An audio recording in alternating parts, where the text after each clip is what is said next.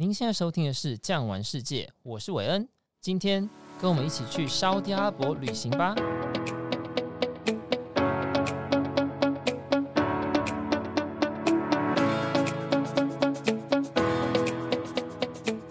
上一集呢，我们已经请到了穆斯塔法先生，跟我们聊了很多有关于沙乌地阿拉伯，包含了圣地的卖家，以及是否能够进去沙乌地阿拉伯观光旅游。既然呢，我们都已经飞到沙乌地阿拉伯了，是不是我们就来了解一下沙乌地阿拉伯当地包含了观光也好、文化也好，各项种种你想知道的？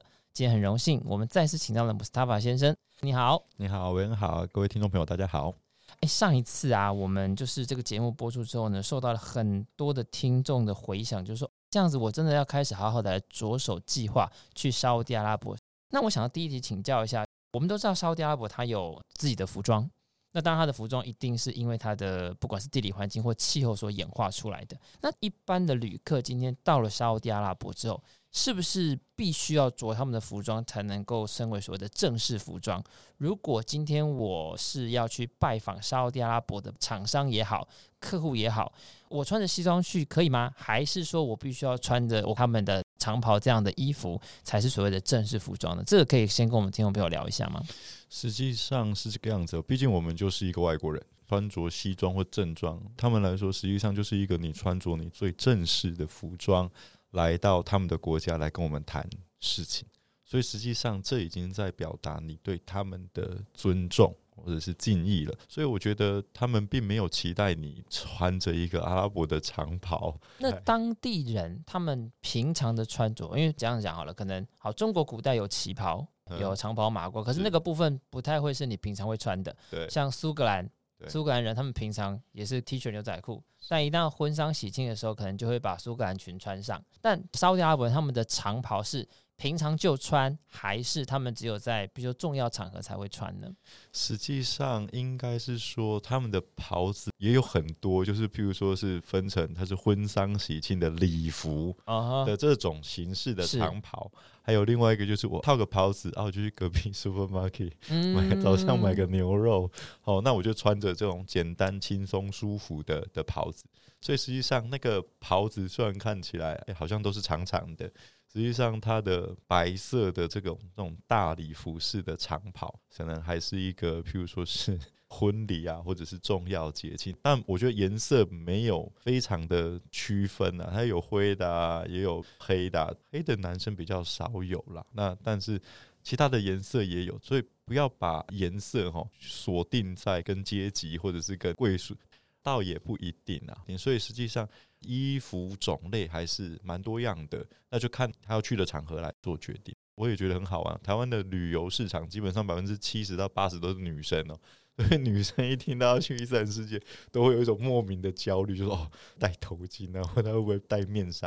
实际上，沙乌地真的是在做一个开放的动作，我们叫做二零三零愿景计划。是，所以实际上在这个地方上来说的话，它其实做了蛮多的开放。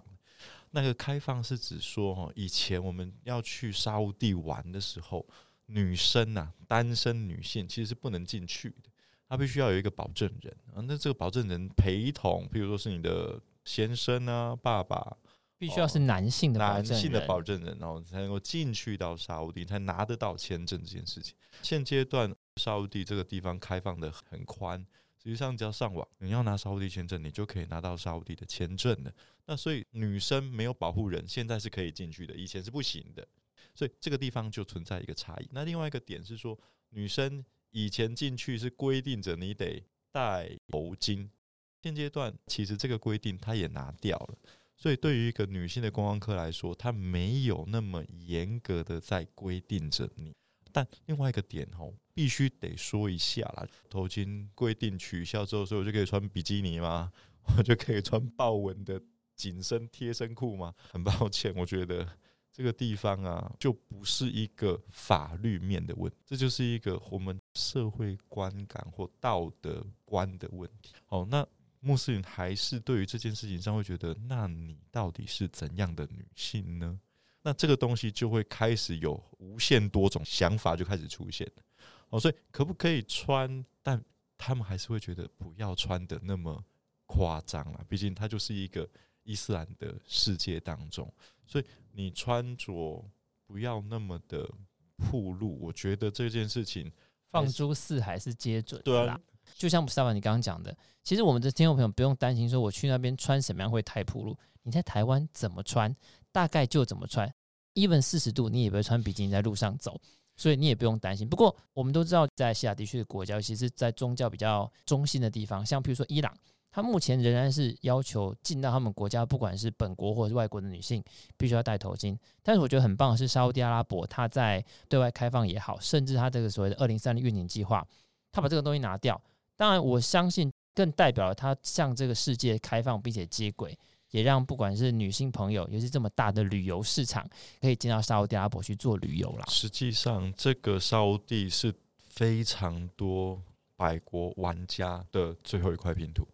我遇过太多朋友，全世界都去过了。必须得讲，台湾的旅游市场，一个团体当中百分之七十到八十真的都是女性，所以这种女性通常她到最后都在问说：“我没有去过的国家叫沙乌地。”所以实际上沙乌地在这些面向上去松，但并不代表没原则。松动这些原则的状态之下，它真的会让人进入到。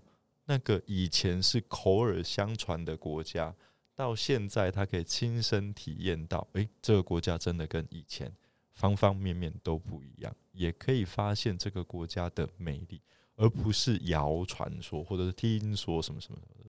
既然我们已经踏上了沙乌地，那我觉得不免说还是要针对，譬如说像是吃啊、喝啊这些东西来跟您做一下请教，也让我们准备要去沙乌地阿拉伯。旅游的听众有更多的想法可以去帮他做准备。那第一个就是在吃东西的部分，我们上一集有提到哈，有什么东西是在所谓的伊斯兰世界是不能吃的。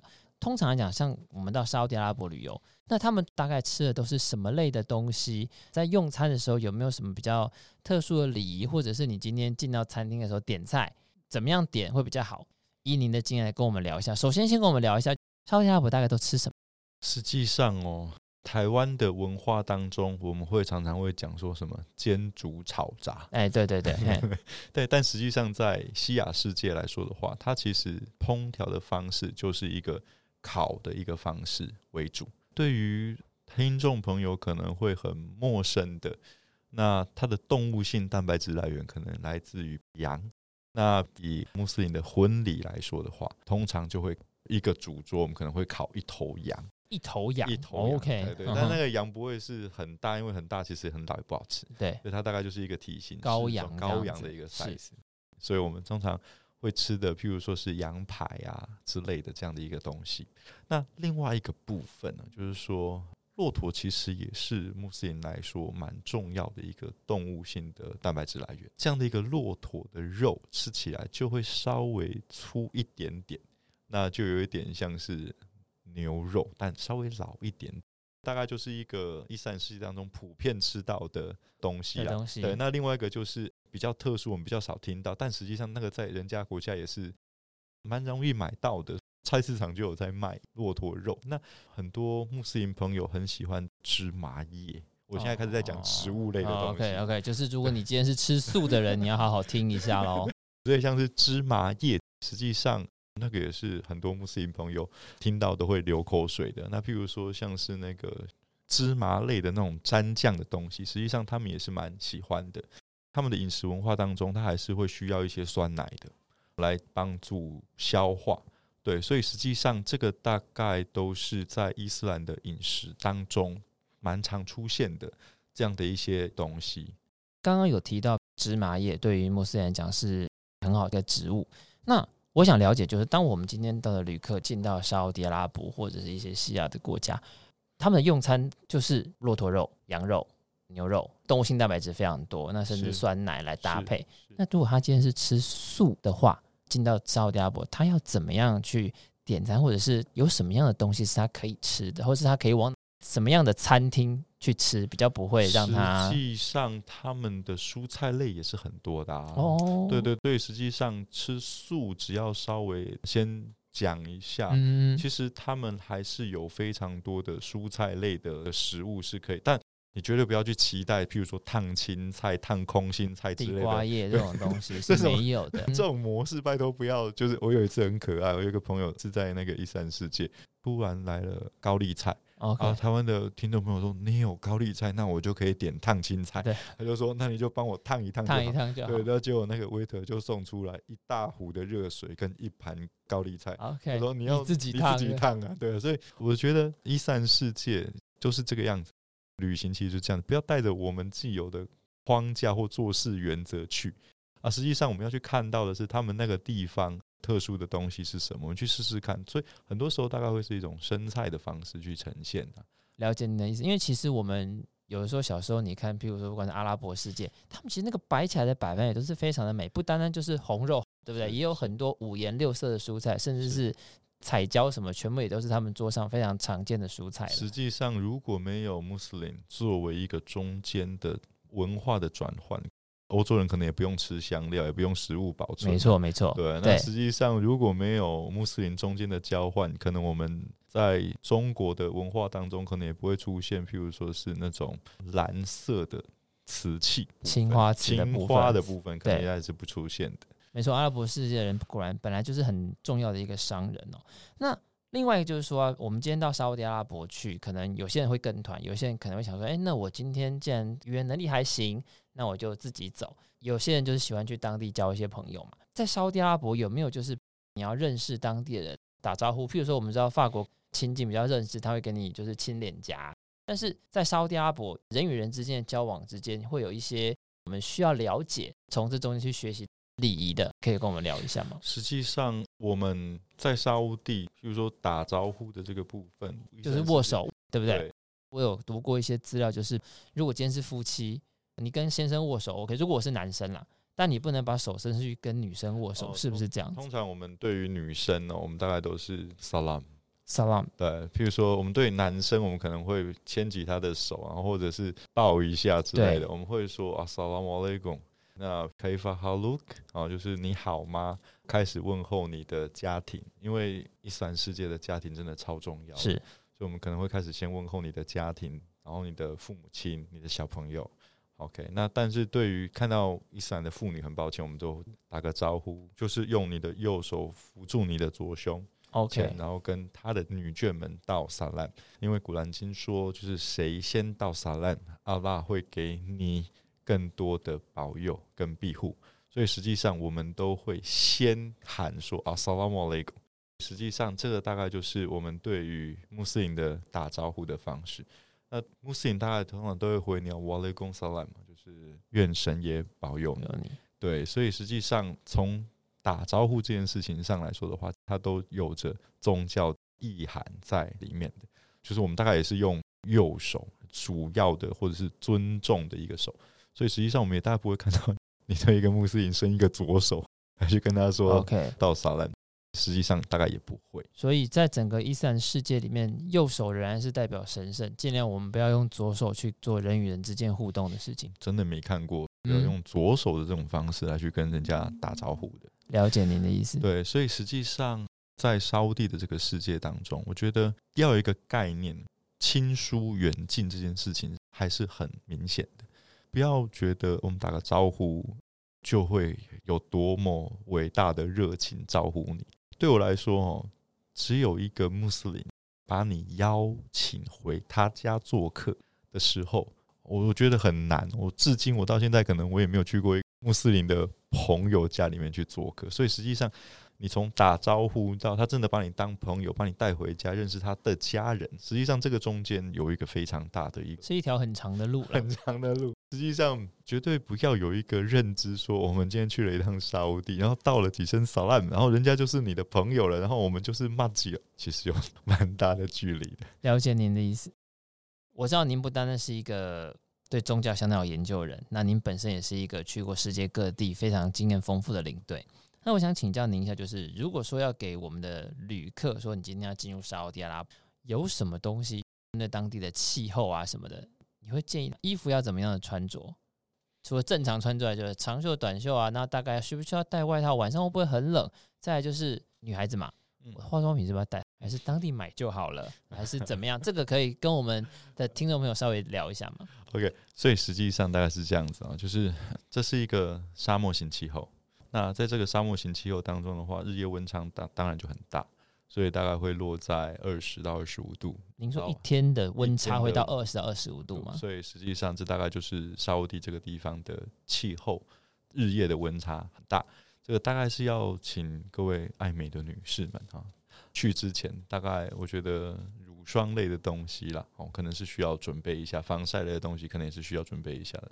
对于去这边的服装的穿着，我觉得就正常穿啊，都不要过度的去暴露你的身体的曲线，因为实际上对当地的穆斯林来说会觉得怪怪的。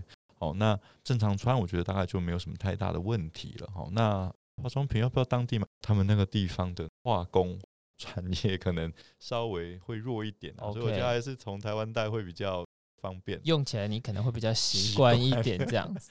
了解了解，是。诶，讲完了就是要带什么东西啊？很多的听众朋友，当他开始有兴趣进到沙乌地阿拉伯的时候，他会有一件蛮疑虑的事情，就好像我旅行也做了一段时间，很多客人打电话来，不管是问以色列也好，问什么样，他都会说阿基亚是被框上。我会不会去？从头到尾都在听耶稣的故事。就像我今天到沙乌地阿拉伯去，你会不会一直带我看清真寺？如果一直带我看清真寺，我本身又不是伊斯兰教徒，我只是想去看当地的文化的话，那会不会他就会觉得好像只有看清真寺，会不会还少了点？那既然我们知道沙乌地阿拉伯已经对这个世界开始准备要大做观光了，您有没有什么像私房的景点可以介绍给我们听众朋友？就是说其实沙乌地阿拉伯不是只有伊斯兰文化哦，还有一些很特别的你所不知道的地方的，可以给我们吗？对，实际上我必须得说，沙乌地的西边，这个靠近 Red Sea，就是红海这一边的这个海岸，就我觉得是全世界人类的资产。怎么这样说呢？实际上，这个周边，嗯，通常我们都会开玩笑说，坐个船到对岸去就到埃及了。OK，哦，那往上看一下，不一会儿你就到以色列跟约旦。所以苏丹好像也没有很远哦，所以 Red Sea 是一个我们叫做五个国家控制的这样的一个海域。那这个海域非常不简单的事情是，这五个国家通通没有在这个海域当中去搞任何化学的工业的工厂，所以这个海域非常干净，可能不输马尔地夫哦。这个海域是一个水底能见度可以高达三十米的这样子的一个。海域三十米呀，三十米，所以实际上你不需要搞什么复杂的事情，就潜下浮潜大概就可以看到下面非常丰富的珊瑚礁的生态，然后热带的鱼类。所以实际上世界的十大潜水的地点，红海应该都位在世界前三名的这样的一个地方。所以实际上沙乌地开始启动它的观光，它所有的红海像吉达这样的一个城市，就非常适合担负起。让旅客非常悠闲的红海边度假个三五天，坐着船，然后到红海上，然后开始去浮潜。哦，所以我必须得说，是我们不认识，不是这个市场不存在。我的阿拉伯文的老师，他就是每一年的暑假哦，然后到红海去度假。他的暑假都是在红海过的。我说：“哎，老师，很热呢。”他说：“我在水底下。”我又不是在水面上，热不热干我什么事？我就一直在很多的潜点，而且它那个 package 就是可以一直去参加，所以你会发现各个不同的水底的世界。所以实际上，光一个吉达的潜水，我觉得花个三五天，让自己的旅行真的是 relax 啊，不是在赶行程。我觉得吉达是一个非常棒的城市，而且保证。没有一大堆的清真寺。哦，各位听众朋友，今天呢，真的让你们听到了一个非常重要的讯息哦。你可以在马尔蒂夫潜水，泡你的 IG 上，但是你绝对绝对很少机会可以说我在红海，我在潜水，是对不对？那这个部分，我认为呢，是是否热爱潜水的游客，我觉得都可以到吉达游。不过，我想请教您，就是它当然有非常美丽的海滩，甚至有非常美丽的海水，但是在所谓的硬体设备，不管是吉达的码头。甚至是饭店的部分，其实也那边都已经完备好了吗？实际上完备的非常好。吉达它在成为观光旅游城市之前，实际上它一直肩负着好景的一个主要的空港。飞机是飞进吉达的。哦、OK，了解。对，飞进飞进吉达之后呢，他在这个地方度假个几天，然后他才开始进行他的宗教活动。但你可以在这个地方休息整补。其实它也是距离像是埃及啊最近的这样的一个城市，所以实际上它的文化不是这么的封闭的，不是一个非常保守的宗教城市，它其实是一个很活泼的港口型的，欢迎外来的、互相交流的这样的一种城市文化，所以这个是一个我们非常喜欢吉达的原因。哦，所以听众朋友，当你到沙乌地阿拉伯去的时候，其实。不需要去想说，我是不是只能看清真寺，甚至连阳光，甚至连沙滩，甚至连美丽的海底生物，都可以在吉达让你看到。就像您刚说的，其实世界各大集团都已经在吉达这个地方有着非常完备的硬体设施。那除了可以浮潜之外，沙乌地阿拉伯还很没有，就是又不是浮潜的，但是。也跟伊斯兰文化没这么大的关系，但它却是一个自己的景点。比如说，它有没有像世界文化遗产这样的地方呢？实际上是有的，沙乌地是有六个世界文化遗产的。但对于我们来说，黑格拉地区，黑格拉地区就是一个比较历史性的，跟着整个大中东的一个历史有关系。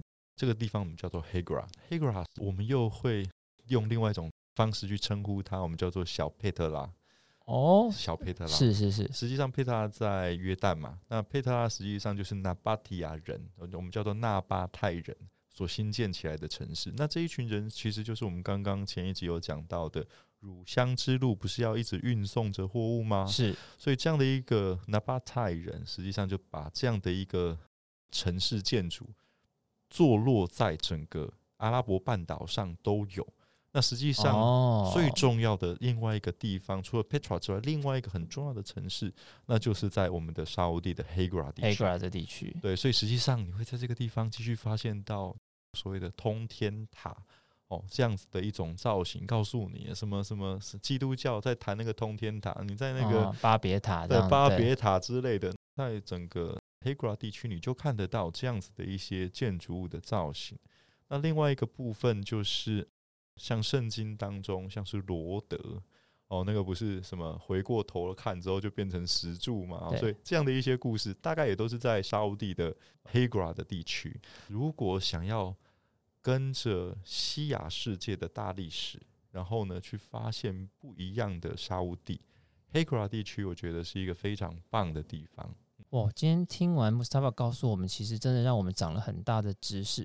所以呢，听众朋友，如果呢您真的对沙乌地阿拉伯有兴趣，也准备要到沙乌地阿拉伯旅游的话，不要忘记好好的再重听一次我们今天的节目。你会发现，沙乌地阿拉伯不仅仅是宗教，它甚至有着世界级的美景，也有着西亚地区非常重要的历史。在美景、历史、在宗教及文化上，都可以让您这趟旅程显得又丰富又精彩。今天非常谢谢您的收听，我们也谢谢 Mustafa 来到我们节目，谢谢您，谢谢韦恩。如果您喜欢今天的内容，别忘了订阅，留下五星好评，感谢您的收听，我们下期见，拜拜。本节目由巨匠旅游制作播出。